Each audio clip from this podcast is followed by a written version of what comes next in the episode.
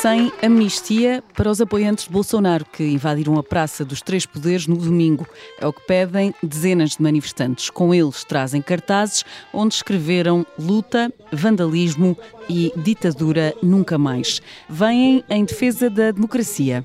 A gente sofreu um golpe importante na nossa democracia, no nosso Estado Democrático de Direito. É necessário ter alguma forma de mostrar força na oposição a esse movimento também.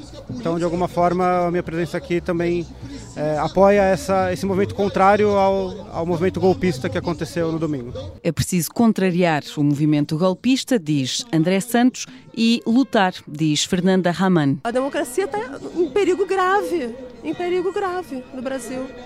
Então é preciso lutar, eu estou aqui para lutar. A democracia é sempre mais difícil, ela envolve o diálogo, o trabalho, a, a, a conversa com o diferente, a conversa com o outro, uma formação de consenso. Tudo isso é mais trabalhoso, mas tudo isso é fundamental para a gente ter uma civilização, porque senão é a barbárie completa entre o protesto. Há quem peça a prisão de Bolsonaro. Arriscando a vida, passando fome, porque acreditam que ele é o Messias. Dizer, foi feita uma lavagem cerebral absurda e tem muita gente ganhando dinheiro por trás da ignorância do povo.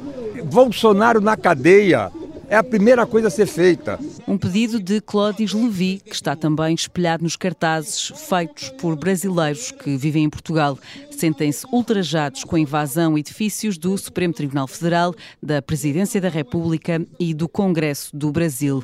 É o que explica Elisângela Rocha. É membro do coletivo Andorinha, que organizou o protesto pela defesa da democracia do Brasil. Desde que aconteceu o que aconteceu em Brasília no, no domingo, as pessoas começaram nos procurar pelas redes sociais e esse ato aqui hoje é também uma resposta a essa procura é, pelos brasileiros que aqui estão, que se sentiram ofendidos, ultrajados, violentados com, com os acontecimentos do Brasil no último domingo.